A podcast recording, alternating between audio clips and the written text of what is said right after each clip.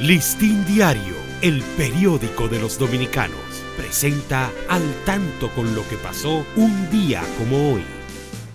27 de agosto de 1535, en Boyá, provincia de Asua, fallece el cacique Enriquillo, alzado en las montañas de Bauruco contra el dominio español. Tuvo el mérito de enfrentar durante 14 años al imperio más poderoso de la época.